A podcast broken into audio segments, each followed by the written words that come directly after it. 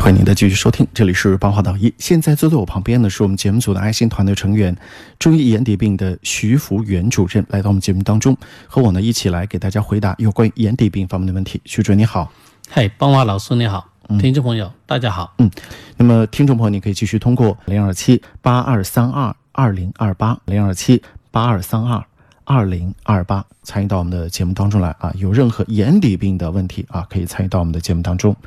二十五号听众你好，请说。喂，哎，您说。你是呃呃嗯，八号到一吧？哎，你好，嗯。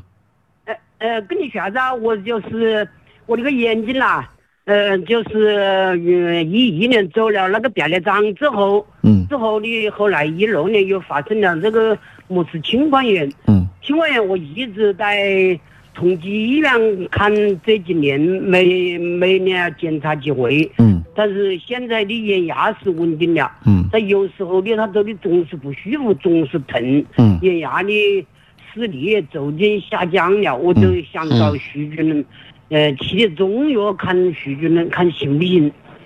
这个都可以，因为你这种，呃，青光眼的病史的话，通常都会引起了视神经萎缩，呃，青光眼你既然把眼压呃维持稳定了，你进一步治疗视神经萎缩，那个视力就可以稳定。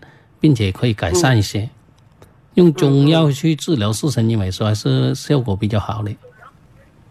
呃，中医治疗效果还是蛮好。我是听八卦道医收音机这里说过的。呃，我我现在点的就是降眼压的药，但是眼睛总是有时候疼的，有时候都里是想要。这个我原来说过一句话，就是眼睛的免疫功能太差了。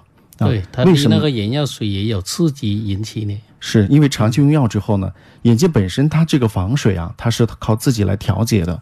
如果它自身的这个调节功能变差了，你用这些降眼压的眼药水可能也没有多大作用。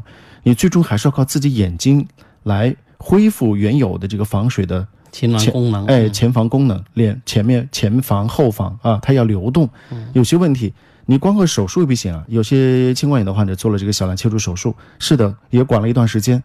但是眼睛本身，你如果不把它养回来的话，它后面的后果还是不好啊，还是会再重新发这个青光眼。而青光眼最后的结果就是造成眼底黄斑的这个破坏，视神经萎缩，视神经的萎缩啊，最后是看不见。所以我们的一些听众朋友对这个病啊有一些了解，所以老人家你最后找咱们徐主任呢，嗯，把这个眼睛把它这个免疫力给它调节过来，我们都知道。